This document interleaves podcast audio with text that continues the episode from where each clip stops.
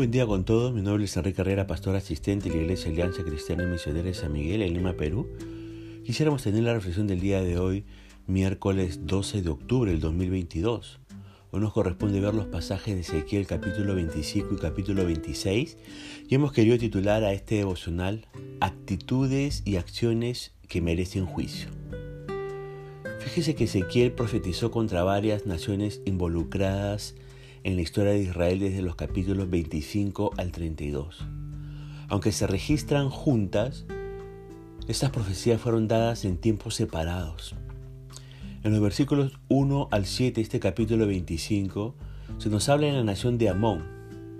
Esta nación quedaba al este del Jordán y al norte de Moab. Había mostrado un diabólico regocijo ante la destrucción de Jerusalén. Y fíjese que su pecado fue el de burlarse de los hebreos cuando estos sufrían por su pecado. Por lo tanto, esta nación de Amón eh, sería invadida y destruida por orientales. Ahora yo pregunto, ¿me burlo y me gozo con la caída de mis enemigos? ¿Me alegra las desgracias de mis rivales? ¿Desprecio a otros porque les va mal? ¿Me creo superior a los demás? ¿Qué hacemos cuando vemos a un hermano sufrir la disciplina del Señor porque ha pecado?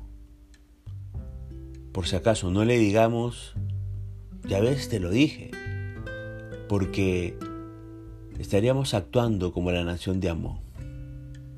Ahora, en los versículos 8 al 11 se habla de la nación de Moab. Los moabitas habían escarnecido las pretensiones de Israel de ser el pueblo especial de Dios. Es decir, su pecado fue el de publicar que porque Judá había sido vencida, había llegado a ser como los demás pueblos, es decir, ya no eran pueblo de Jehová, dice el versículo 8. Por ello, sus ciudades serían barridas y luego reconocerían al Dios de Israel. Por lo tanto, una manera de aplicar a nuestra vida es no hacer la conjetura Dios se olvidó de él o Dios se olvidó de ella, porque seríamos y actuaríamos como la nación de Moab. En los versículos 12 al 14 se nos habla de otra nación, la nación de Edom. Fíjese que debido a que los edomitas habían hecho una matanza de indefensos israelitas durante la invasión babilónica, es decir, su pecado fue el de aprovechar los momentos de debilidad de Judá para vengarse de ellos. Todo por ese odio racial contra los judíos, nos dice el versículo 12 este capítulo 20, 25 de Ezequiel. Por ese hecho, dice Dios, serían destruidos del todo los edomitas. Por lo tanto, para aplicarlo a nuestra vida, no nos aprovechemos del momento para recordarle cuentas viejas y vengarnos de los demás. Estaríamos actuando como la nación de Edom. Y en los versículos 15 al 17 se nos habla de los filisteos a diferencia de los otros, estos no eran descendientes de Abraham. Y el pecado de los filisteos fue el de infligir castigo por venganza y despecho, sin reconocer que lo hacían en nombre de Dios, quien estaba disciplinando a sus hijos, como dice el verso 15. Por eso le pregunto, ¿estoy cometiendo injusticia contra los débiles? ¿Me aprovecho de las debilidades de otros? ¿Soy resentido y busco venganza de los otros? No sintamos que debemos participar en la disciplina de los demás lanzando la primera piedra para los filisteos. No lo hagamos. Ahora, de la misma manera que estas naciones tendrían que aprender que el que toca al pueblo de Dios le toca a Dios mismo. Así todos los que hoy en día se unen para atacar y perseguir a los cristianos, en el futuro se darán cuenta que, de que los creyentes son la niña del ojo de Dios. Esto se aplica aun cuando el pueblo de Dios cae en pecado y es juzgado por esto. Debemos abstenernos de todo gozo malicioso. Debemos abstenernos de recrearnos en el mal de otros o tener pensamientos de venganza. En lugar de esto debemos, como Ezequiel, lamentar, interceder y confesar los pecados de otros creyentes como si fuesen nuestros. Ahora, en el capítulo 26 vemos, en los versículos 1 y 2, que el quinto objeto del juicio de Dios es la ciudad eh, costera de Tiro. Su castigo se extiende desde el capítulo 26, verso 1 al capítulo 28, verso 19.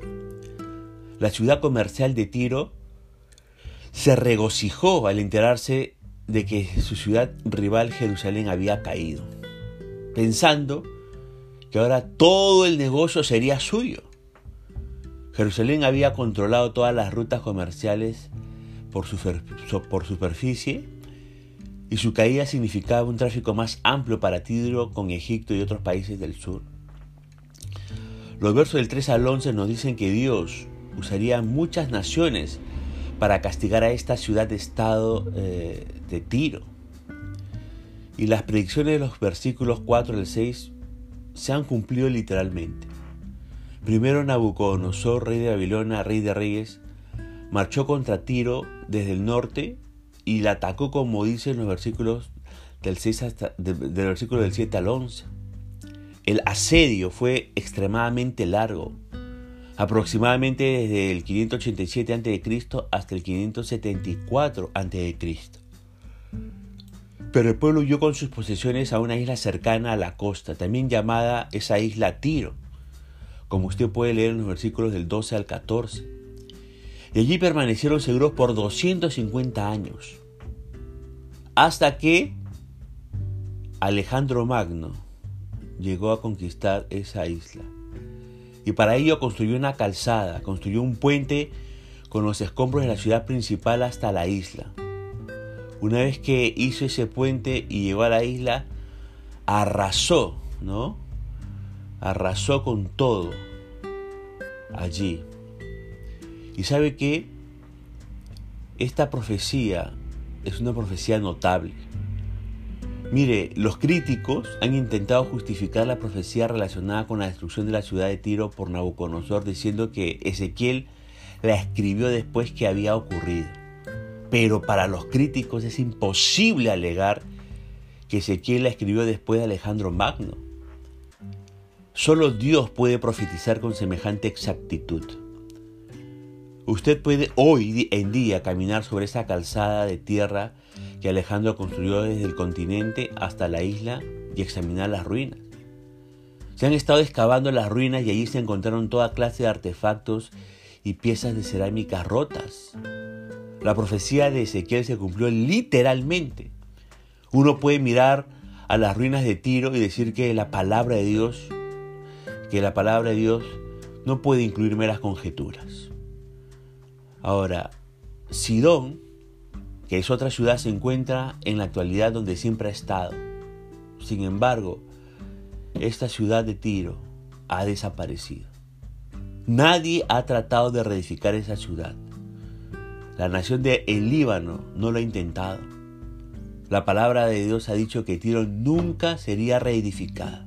Lea los versículos 19 al 21 de este capítulo 26 de Ezequiel. Si usted pudiera reedificar a Tiro, podría contradecir a la palabra de Dios. Pero le aconsejamos, estimado oyente, que invierta su dinero en alguna otra empresa.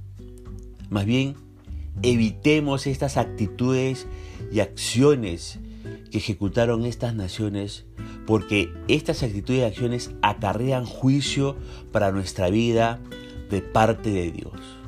Dios nos libre de tener actitudes y acciones pecaminosas que merecen su juicio. Punto final para el devocional del día de hoy, deseando que la gracia y misericordia de Dios sea sobre su propia vida. Conmigo será Dios mediante esta nueva oportunidad que el Señor le bendiga.